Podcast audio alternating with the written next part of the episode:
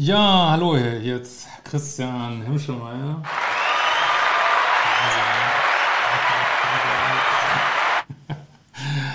Kleine Späßchen. Äh, Paartherapeut, Psychotherapeut und diesmal Videoblog rund um die schönen Themen Dating, Beziehung und Liebe.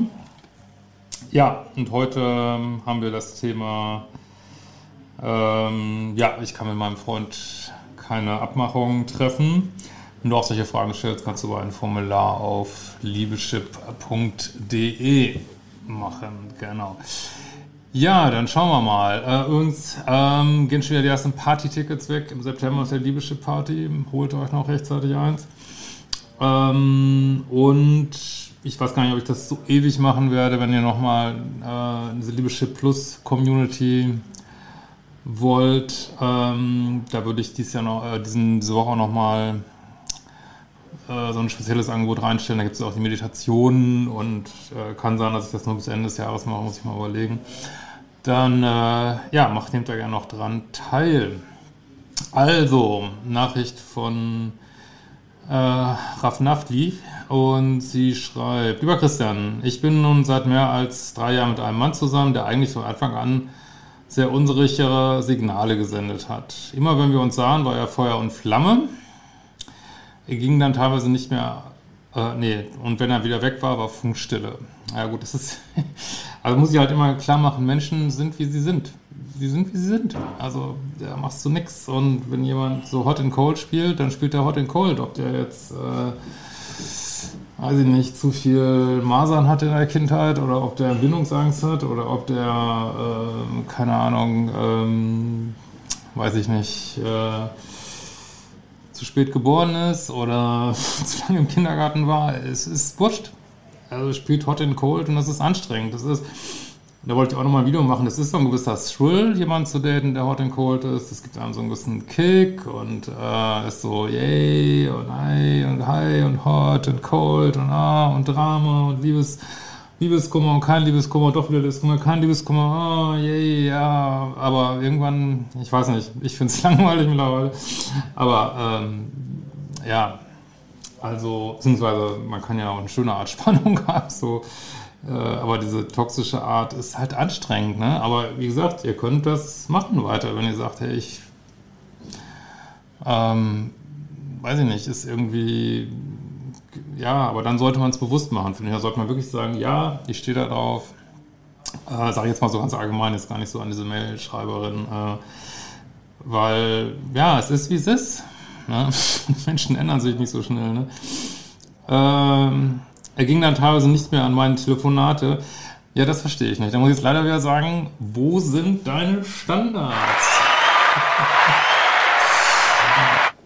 Herrlich. Äh, wo sind deine Standards? Ich meine, wenn jemand nicht ans Telefon geht, äh, klar, das kann natürlich mal sein, ne? wenn man im Bad ist oder ich weiß nicht was, aber oder mal arbeiten muss, aber wenn das nicht ans Telefon geht, ey.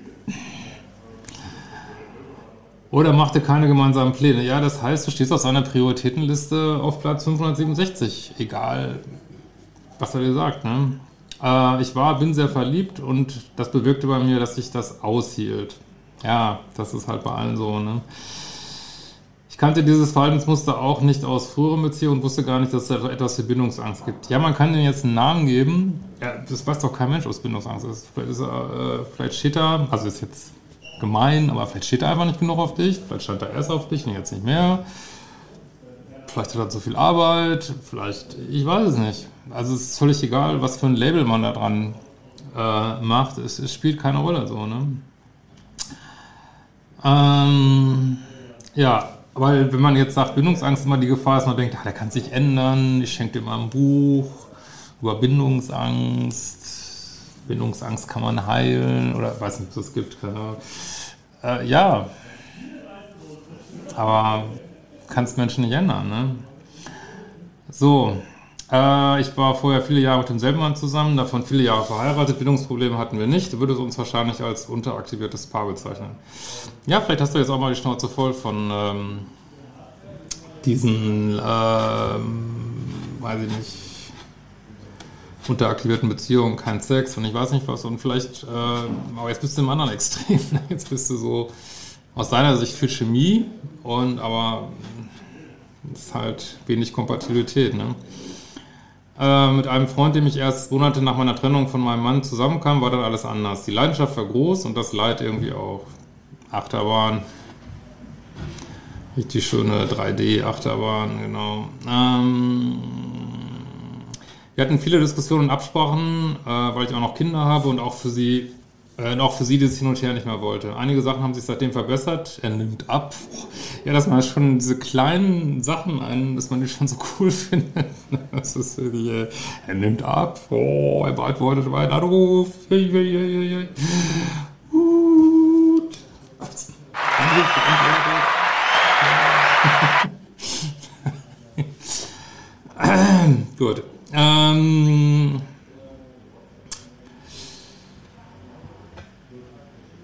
So, und macht zumindest Pläne für gemeinsame Unternehmungen. Ja, jetzt hast du deine Standards gesetzt und es bewegt sich was, aber nicht richtig. Ja? Aber das ist eigentlich, eigentlich der richtige Schritt. So, ne? Äh, so. Andererseits sehen wir uns jetzt noch weniger als zuvor. Okay, da ist jetzt nicht geklappt. Aber es ist eigentlich der richtige Weg, weil so, so siehst du, wie die Beziehung ist. Ne? Er hat immer etwas zu tun und kann das nur von seinem Haus aus erledigen. Dabei hat er sich genau deshalb einen Laptop gekauft. Aber arbeiten tut er trotzdem nicht. Also vermute mal nicht bei dir dann. Irritierenderweise hat er anfangs doch vom Heiraten gesprochen. Ja, das kann er in dem Moment auch ernst gemeint haben. Ne? Ja. Wobei, ja, naja, egal. Man macht so einen Quatsch manchmal. Ja. Doch als ich meinte, dass wir erst zusammenziehen sollten, ist er diesen verglichen mit dem Heiraten niederschwelligen Schritt nicht gegangen. Ja gut, da fragt man sich natürlich schon, warum er das gesagt hat. Aber ich kenne ihn ja nicht, ne? Er hat mich auch noch gar niemanden aus seinem Freundes- und Familienkreis vorgestellt. Warum? Wissen wir nicht. Ist es ein gutes Zeichen? Hm. Der zugegebenermaßen recht klein ist. Ja, jetzt fängst, suchst du wieder Entschuldigung. Ne? Ja. Seine Sicht der Dinge ist, dass er nach äh, zehn Jahren dauernder, ähm, ja, schilderte, schilderte eine bestimmte Arbeit, die sehr aufregend und kräftezehrend war, jetzt Zeit für Regeneration und Ruhe benötigt. Ich bin äh, sehr frustriert, dass er mich so hinhält, während ich meinem Leben eine Richtung geben möchte. Ja, das, das ist völlig wurscht. Und wenn er sagt, ich war zu lange auf dem Pluto und die, das, das, der Flug dahin hat so lange gedauert und habe ich mir auf Pluto, habe ich mir Pluto-Grippe eingehandelt und es spielt keine Rolle. Also, oder ich war, ähm, keine Ahnung, äh, ich war bei der Fremdenlegion und musste erst irgendwie noch fünf Kriege führen und jetzt muss ich mich erstmal erholen oder weiß ich nicht, ich muss noch die Welt retten oder ich muss noch das Inka-Gold in Annen finden. Äh, das spielt keine Rolle. Deswegen, mein, mach meine Kurse. Äh, ich dir raten, Modul 1 mal reingucken, äh, Umprogrammierungschips, äh, deswegen mein Standard, mein, mein äh, System von Standard und Dealbreakern. Da musst du nicht überlegen, warum jemand das macht. Das ist, erstmal kriegst du es sowieso nicht raus, dann kommt man in so einen Analysemodus, dann kommt man in so einen Therapiemodus und äh, was ist gewonnen? Nix. Also du kannst es nur in Liebe, ich meine, du kannst ihn ja trotzdem lieben, ne? Man kannst ihn nur in Liebe annehmen, wie es ist, und du kannst dann überlegen, kann ich damit leben, kann ich nie damit leben. Und scheinbar kannst du nicht damit leben, so. Und jetzt kannst du natürlich hast, also was man da machen würde, man führt Gespräche, das ist ja auch völlig richtig. Und es ändert sich nichts. Ja, und jetzt musst du entscheiden. Jetzt kannst du nochmal Gespräche führen und irgendwann ist er wahrscheinlich genervt, weil du ihn unter Druck setzt.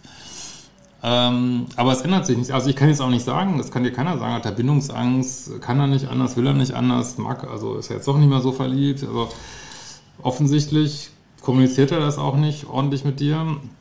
Und dann ist es schwer, das rauszukriegen. So, ne? Aber wenn es einem so schlecht geht in einer Beziehung, ist immer die Frage, ist es das wert irgendwie, ne? Soll eine Beziehung nicht was Schönes sein, so, ne? Wie gesagt, es sei denn, du sagst dir, sag jetzt ein bisschen Zwinker-Smiley, ne? Es sei denn, du sagst dir, ähm, ja, finde ich jetzt, ja, jetzt mal richtig geile Achterbahnfahrt, nach zehn Jahren ruhiger Ehe, mal so richtig Thrill, Hot and Cold, aber scheinbar hat es ja seinen Reiz schon so ein bisschen verloren, sag ich mal. Das Schwierige ist halt, aber das findet ihr in meinen Kursen, ist echt super schwer da rauszukommen, weil halt so eine Art, ja, sagen wir mal, Sucht entsteht bei diesem Hot and Cold ne, und man sich da immer tiefer drin verstrickt. Aber es ist dein Job. Also guck auf dich, guck nicht auf ihn, wäre mein Rat. Ne? Und ähm, nimm's nicht auf die leichte Schulter. Man kann da, ähm, ja, kann echt eine Menge Liebeskummer entwickeln, schon in der Beziehung. Und ähm, ja, also pass auf dich auf da, ne? dass du da noch, also so diese Dinge, die neigen dazu, dass sie nicht unbedingt besser werden, so von selber. In diesem Sinne, wir werden uns mal wiedersehen.